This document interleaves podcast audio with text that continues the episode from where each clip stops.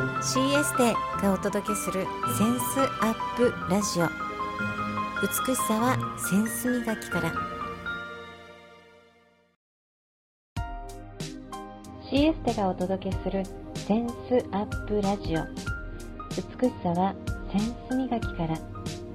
センスアップというコンセプトでこの番組をお届けしていきます。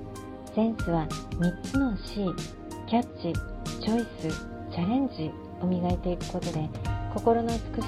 い美人を追求していく。センス磨きをしていくことで一人一人の可能性が最大限発揮されるというビジョンを持って各フィールドのプロをお招きしながら豊かなライフスタイルを送っていきたいというあなたと一緒にこの番組を作っていきたいと思っています。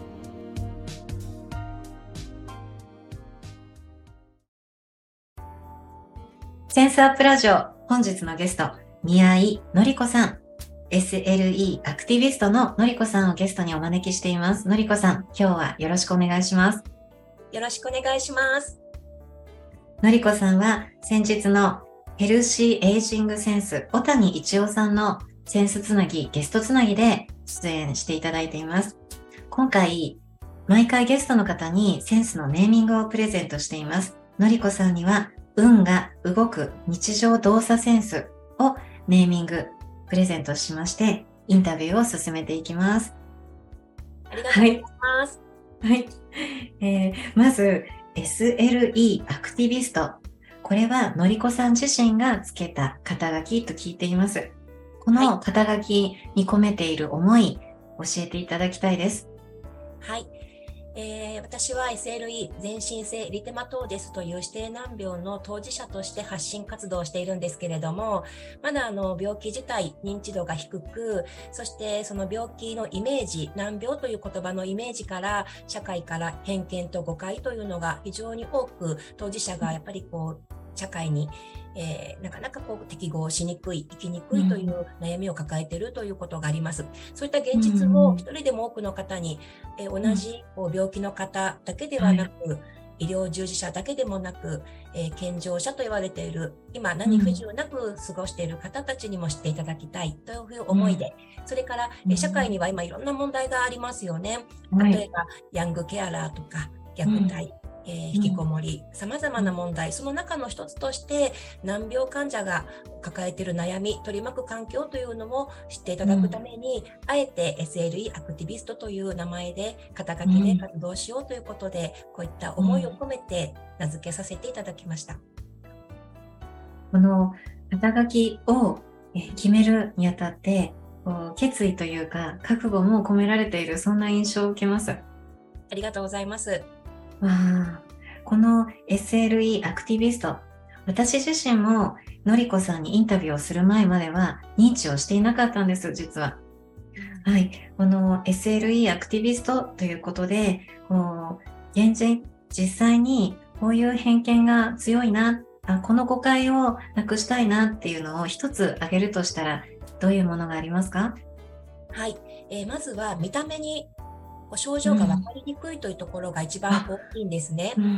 おそらく私を見た方というのは、私がそういった病気だということも知らないでしょうし、日常的な様々な不都合さを抱えているということもきっとわからないと思うんですね。はい、こういった、えーと、私たちに本人にしかわからないそういった病気の症状そして、うん、えステロイドを服用しているので、そういった副作用による影響というのを非常に大きく抱え、多く抱えているんですね。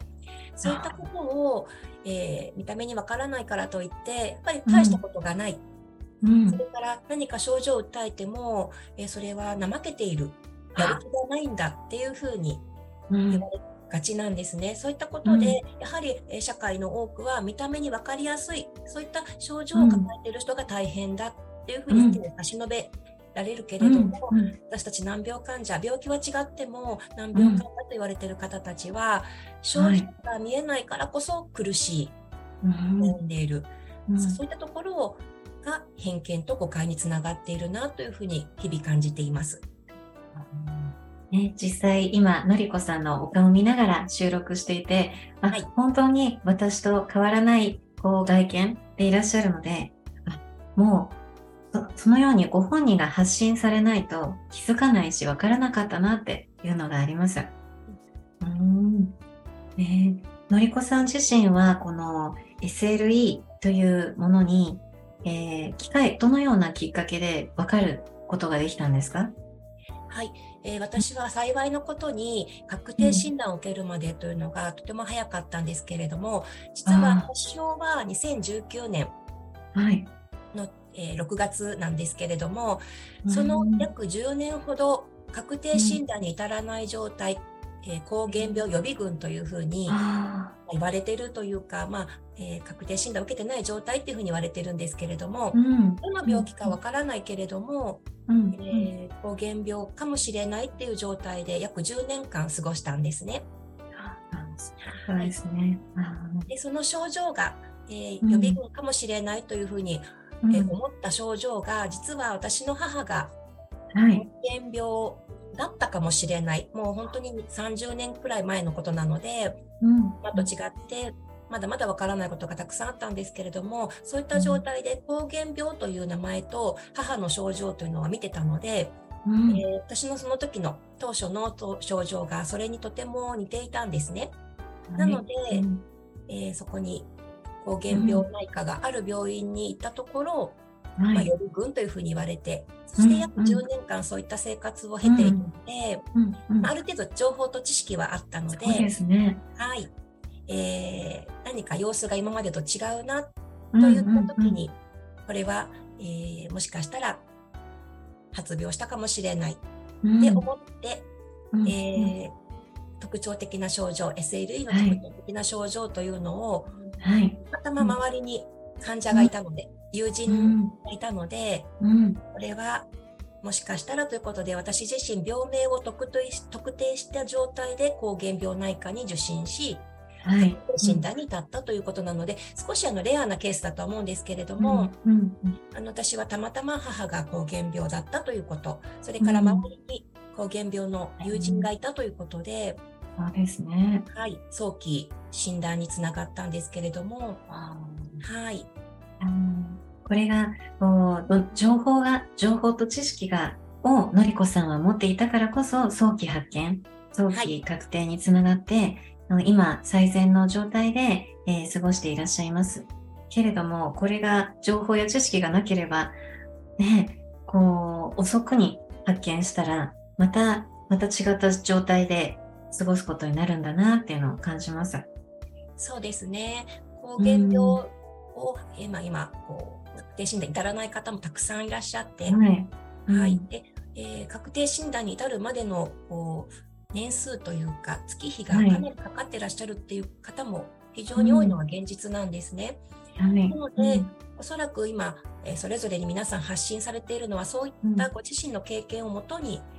自分のように苦しんでほしくないなということで発信されていると思うんですね。うん、なので、体調がおかしいなと思ったら大体内科だったり、そうですね。はい、はい、えー、霊形外科だったり、えー、まあ大体受診されるかって大体同じだと思うんですね。同じですね。はい、そういったところを言っても症状がでわからないだとか理由がわからない原因がわからないって言われた時に、はい、原病内科を一つ選択肢に入れてほしい、はい、そういった思いでおそらく皆さん受診、あの、お勧めてたりとか、啓発活動されてると思うので、うん、私たちもこれが届くといいなというふうに思っています。はい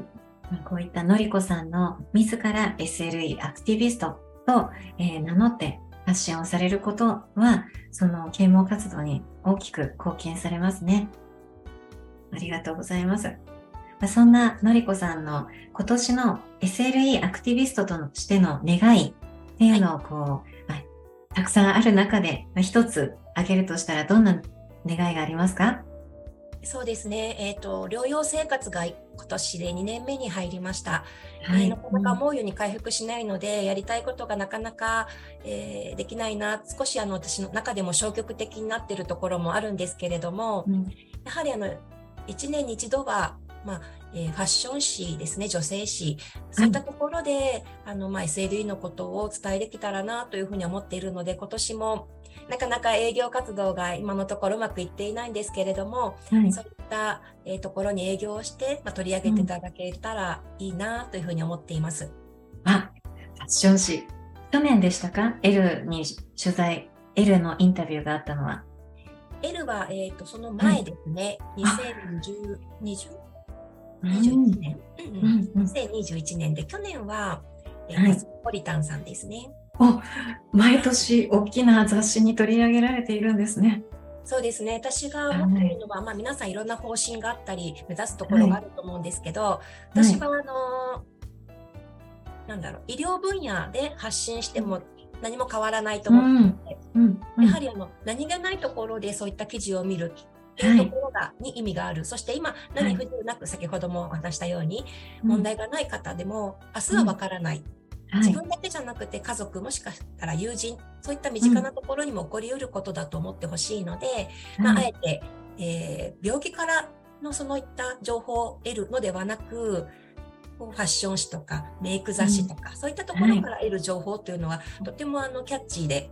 そうですね。残ると思うんですね。なので、はい、私はあえてあの医療分野ではないところで発信をしたいなと常日頃思っているので、はい、目指すところはやっぱりファッション誌ですね。今年ものりこさんの顔をファッション誌で、あ、見れますね。見れることを楽しみにしてます。はい、頑張ります。はい。まあえー、今年の願いっていうことにも通じます。SLE アクティビストとしての、えー、夢、えー、夢はどんな夢を持たれていますか？そうですね。あの、実は私、多様性をテーマにしたモデル事務所というか、はい、世界的なモデル事務所に今応募してるんですけど、はい、なかなか通らなくて、はい、えっていうのは、その前に出たいというわけではなくて、うん、それだけではなくて、私たちこう難病患者、そして SLE 当事者、えー、働きたくても働けないという現状があります。えーうん、ちょっと語弊があるかもしれませんが、はい、障害者であればそういった枠があるけれども、うん、私たち難病患者というのは健常者と同じ扱いになるわけで、だけれども働くにはハードルが高い、うん、毎日同じリズムで働く方もできる方もいるけれども、現状日々倦怠感だとか筋肉痛だとか発熱、はい。いろんな症状、痛みを抱えているので、そういった同じリズムで働けないという方もいらっしゃいます。そういった働くということ、新しい働き方を提案するという意味で、私はエッセイを書いたり、インタビューに応じたり、そういった前に出る活動をしているんですが、はい、その一つとして、うん、若い世代の方がモデルを目指したり、はい、普段あの健常者の方と同じフィールドでは戦えなくても、また違う戦い方があるんだよというところ、うん、働き方があるんだよ、それで収入が得られるんだよってところも、うん、えー、まあ、年齢的にかなり、えーと、難しいこともあると思うんですけれども、新たな挑戦をしていきたいなと思って、今、あえて、これまでの、えー、本業、インストラクターだったり、うん、ヘア玉を作っていたりとか、そういった活動とは違うことに挑戦しているので、今年1年かけて何か形できたらいいなと思っています。はい、のりこさんのお話を聞いているとこう思いがこうのりこさんの未来をこう導いてくれるようなそんな印象を受けています。思いあっての今の肩書きでありますし願いや夢につながってるんだなっていうのでぜひ一つ一つ叶えていってほしいって感じ私も感じています。はい。まあ今まではこうのりこさんの SLE アクティビストとしての活動についてスポットを当ててお話を聞きました。ここからはのりこさん自身について聞かせてください。はい、まず、運を動かす日常動作っていう内容をエッセイでも書かれていて、えー、そののりこさんが思う生活に溶け込む運動というか、運を動か、運が動いていくような日常動作っていうのはどういうものですか？はい。えー、先ほども話したようにこう日頃から慢性的な痛みを私自身抱えているんですね。うん目に見えませんけれども、やはりこうだるいなとかしんどいなということをついつい口走ってしまったりするのでどちらかというとこうネガティブな印象を受けがちなんですけれども、だからこそ私はこのインストラクターになってから常日頃、えー、発信してたのは目線を上げるということなんですね。はい。そしてあの口角を上げる。それだけで随分印象が変わってくると思っていてなので、私の中ではそのどうしても痛みがあると目線が下がって肩が巻き肩になって、はい。うん、猫背になるというふうにそういった姿勢なんですけれども、はい、慢性的な痛みを抱えて辛いけれども目線を上げて口角上げるだけでも少しこう自分の中でポジティブな気分になれるので、うん、まずそこから起き上がる時に朝起き上がる時に誰も見てないけれどももっと目線上げたり。はいそういったところですかね。なので、朝起きて私が必ずすることは窓を開けて、外を見るということです。はい、あ、必ずされるっていうことですね。換気にもなりますしね。そうなんです。新しい風を入れると気持ちいいですしね。はい。わはい、目線を上げるときに、こう、大体でいいんですか？のりこさん的には。そうです。あの、ちょっと上見るだけでも、はい。合いますし、まあ、ご自身の部屋から空が見えれば空を見て、少しこう様子を伺うということでも違うと思いますし、はい、お外に出かけた時というのはやはりどうしても下を見たり今スマホを見たり方が、ね、はい、多いと思うんですけど、季節の移り変わりが見れるので、空を見たり、景色を見たり、楽しんでもらえたらなと思います。わね、ちょっとしたことですけど目線そして口角を上げる、はい、この2つ大切ですね。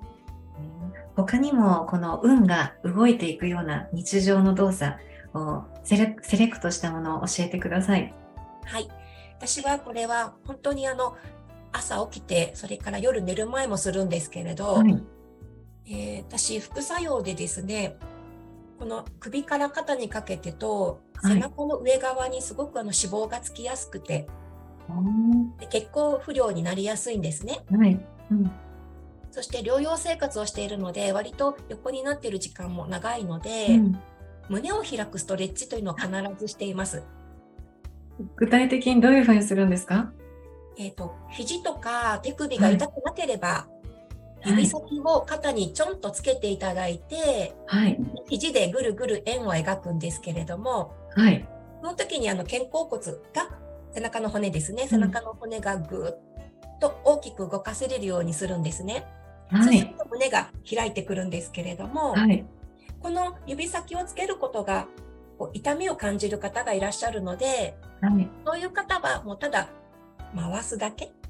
回すだけ。はい。もし回しにくくても何か動いてるんだな、背中が動いてるんだなっていうふうにイメージしながら動かすことがとても大事なので、はい。はい。ぜひ、こう、肩甲骨を動かすと、背中を動かすと気持ちいいので、私はそれを必ずやっています。えー、ちなみに朝のどのタイミング、夜のどのタイミングとか、決まっているんですか？えっ、ー、と、まあ、この、この時間に必ずというわけではないんですけれども、はい、ベッドから起き上がって。あ、いいですね。はい。私はそのまますぐに起き上がることが、立つことができないので、うんうん、ベッドの縁に座って、うん、で少しこう目を覚ます時間その時にやってるんですね。うん、あいいですね。朝起きると同時にこの運動をするっていうことで、はい、目も覚めますし、この運動をすることで背中美人にもなってきますね。そうですね。はい。ね、わ小さいことだけど、ちょっとのことだけど、大きく積み重ねていくと本当に変わりますね。そうですね。やっぱりこの胸が縮こまると呼吸も浅くなりますし、はい、姿勢と心理的なものっていうのがとても強い関係性があると言われてますよね、はい、心理学でも。はい、なので胸を開く。で、さっき言ったように目線上げて口角上げればそれだけでも運が入ってくるような気がすると思うんです、します。はい。よくわよくわかります。ああ、嬉しい。えー、そうですね。え、もう一つ、そんな運が動く日常動作、もう一つ挙げるとしたら何ですか？はい。えー、私はですね、えー、人生のテーマとして自分の目で景色を見て、はいうん、自分の手でご飯を食べて、うん、自分の足で歩き続けるというところが大きな目標を課題にしているんですけれども、はい、えー、そのためには足さっき言ったみたいに寝ている時間横になっている時間が長いとどうしても脚力が落ちてくるので、はい、えー、例えば今朝起きたシチュエーションお話ししたんですけど、そのまま立って家事に入りますよね。はい、で、キッチンのところに手をかけていただいて、はい。そしてかかとを持ち上げて、ストンとかかとを下ろします。ああ、好きです、その運動。気持ちいいですよね。気持ちいいです。あの、どうしても私、今年で50歳に実はなるんですけれども、年齢的に更年期と言われていたりして、はいうん、骨が弱くなったりするということもあるので、はい、私は以前よりすごくそれを心がけているんですね。なので、まあ、気がついた時にキッチンの縁とかテーブルを拭いた後にテーブルについてとか手をついて、で、かかとをトントンと下ろすんですね。ちょっと打ちつける感じで。そうするとすごく気持ちいいんですよね。気持ちいいです。はい。はい、なので、効果も狙いながら、でも気持ちよさは忘れずにというところですね。うんうんうん、ですね。はい。のりこさん、この日常動作、運を動かす日常動作、たくさん持っていらっしゃりそうですね。個人的に聞きたくなってきました。あのね、なんか真面目にというか、一生懸命効果を求めて毎日やろうと思っても、うん、なかなか続かないのが現状だと思いますし、やっぱり、ね、はい、なんながら運動っていうんですかね。なんかそういうことができたら、はい、そして効果が出たらいいなっていう、うん、今は私のそれが精一杯なのかなっていうふうに思ってます。うん、朝起きたら必ずキッチンに立ちますから、そこでかかとをつま先立ちしてかかとでポンと降りて気持ちいいですね、朝から。ね、そうですよね。はい。早速やってみたいですね、皆さん。ぜひぜひ。はい、今のこのお話の中でも人生のテーマについて、えー、ちょっと話してくださいました。その人生のテーマっていうことを、えー、もう一度お聞きしてもよろしいですか？はい、えー、自分の目で景色を見て自分の手でご飯を食べて自分の足で歩き続ける、うん、これは、えー、とても簡単なようで実は病気を発症したり、年齢を重ねると、うん、当たり前のことではなかったり簡単なことではなかったりするんですね。私自身が、えー、実の両、えー、父ですね。父の介護を経験しているので、うん、そういったとても筋肉隆々だった健康だった父がある風邪をきっかけにあっという間に介護をすることになったというふうな経緯を見てそして私自身が何年か経って、えー、こう原病全身性エリテマトーデスを発病することになって、やはりそれはすごく大事なことだな、生きていく上で大事なことだなと思うようになりました。そして今人生100年と言われている時代ですので、さらに以前よりは自分のことは自分でできるように体力を備えておくことの必要性を感じています。そうですね。この当たり前だけれども当たり前ではないこの目と手と足を使って手で目で景色を見て手を使ってご飯を食べて足で自分の足で歩き続けること。うんのりこさんが発信することでこの人生のテーマっていうのはよりこう自分の命に対するこう捉え方っていうのが深まっていきますね。うん、そんな、えー、のりこさんの大切な夢について聞かせていただきたいです。はい。えー、まあ、夢たくさんあるんですけれども、さっきお話したように、まあえー、難病患者でも、はい、もっといろんな、えー、夢を持ってもいい。うん、きっと体調を理由に私はできないっていうふうに思って諦めることがたくさんあるんですけれども、うん、えー、皆さんと同じように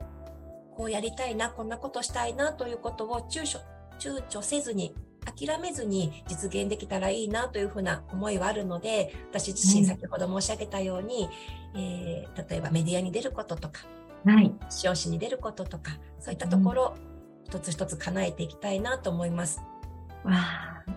そうですね。たくさんある夢を叶えていくっていうことですね。はい。えー、今年叶っちゃったら嬉しいなとか、こう叶っちゃったら嬉しいなっていう夢ありますか？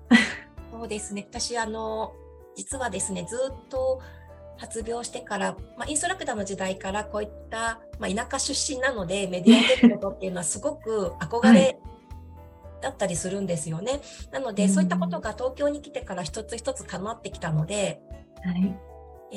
ー、L さん L ジャポン出てました。出させていただきました。うん、それからコスモポリタンさん、これも私夢だったのが実現しました。あと一つ、えー、防具さんに出たいという夢がありまして。てほしい。はい。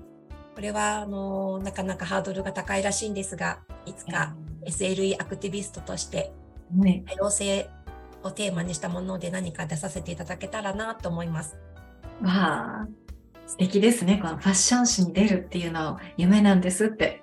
こう、さらっと叶え叶えていくのりこさんなんじゃないかなって感じます。実現するといいですよね。ねそうですね。はい、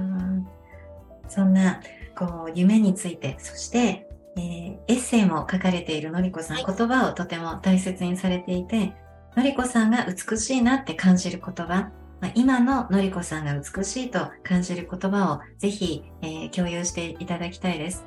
はい。えー、実はそのヨガジャーナルさんでエッセイを書かせていただくにあたり、はい、編集長にタイトルを決めていただいたんですが、はい、そのタイトルが非常に私がこう療養生活の中で支えられている言葉なんですね。でこの言葉があるおかげで私が毎月エッセイを書くことができてるんですけれども生きるを綴る。いい言葉。はい。生きるを綴る、はい、えー、本当にあのー、今こんな風に元気でいられるんですけれども、はい、2021年の秋にある本当に朝起きたら動けなかったということを経験したんですね。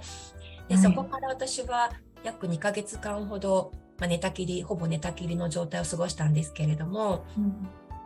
えー、そういったちょっとこう今すぐ命に何か別状はあるわけではなかったですがちょっとまずい状態。数値としては本当にまずい状態で緊急入院をしたんですけれども、うん、そういった状況を経てなかなか回復しない、えー、本当にこう寝ているだけで精一杯という期間を経てぱり今すごくこの生きてることが楽しいなというふうに思いますし、自分がそういった経験を書くことによって誰かの力になれたらいいなというふうに思っているので、この生きるを綴る、これとても今、あの私の中でお守りのような、本当にこう支えられている言葉です。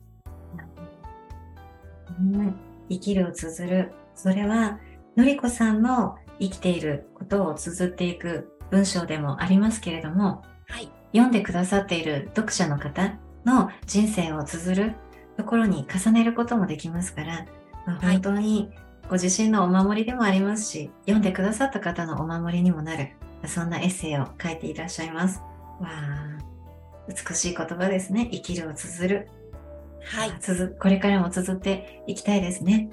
そうですね。今治療をしながら生活している方たちすべてに、うん、え届けたいです。その方たちも自分の経験が役立つことを信じて生きるを綴ってほしいなというふうに思っています。最後に、この等身大ののりこさんからラジオを聞いた方が、えー、元気になるようなメッセージを一言お願いします。はい。えー、なかなか健康な時には気づきにくい健康の当たり前、日常の当たり前なんですけれども、私自身病気を発症して、えその当たり前が本当に貴重なことだなというふうに思っています。うん、えー、乳がんのそういった検診が今、えー、たくさん取り入れられていて、うん、2人に1人と言われている時代、こういったところで、うん、私も検診に行かなきゃというふうになると思っているんですね。なので、そういった、えー、一人一人の発信が誰かの役に立つということがあると思っているので、私たち難病患者、なかなか、えー、早期発見ということが難しいと思いますが、えー、内科に行っても、え外科に行っても、整形外科に行っても、いろんな科に行っても、え理由がわからない。だけれども症状が良くならない時には、ぜひ、えちょっと不安かもしれませんが、膠原病ないかというところを受診していただいて、えー、自分の体はぜひ自分で守る、そんな風に選択肢の一つに入れていただけたらなと思っています。えー、自分の健康はなかなか、えー、おろそかに、特に女性は、二の次、三の次になりやすいんですけれども、はい、はい、やはり、えー、病気を発症してからだと、え病気によっては治りにくい、もしくは私のように治らないと言われている病気もたくさんありますので、ぜひ、えー、その一つ手前で何か気づいていただけることがあるといいなというふうに思っています。はい、そうですね。早くに気づくっていうのは自分の行動が伴ってこそ気づくことができます。のりこさんからのメッセージをこう心で受け取って、えー、あ、行ってみようかなとか、その行動につながってくださることを願っています。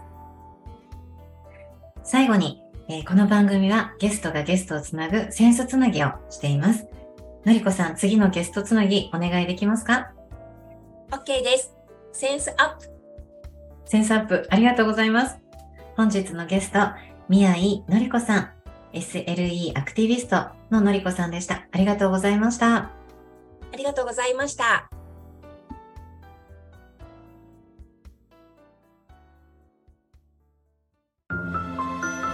CS でがお届けするセンスアップラジオ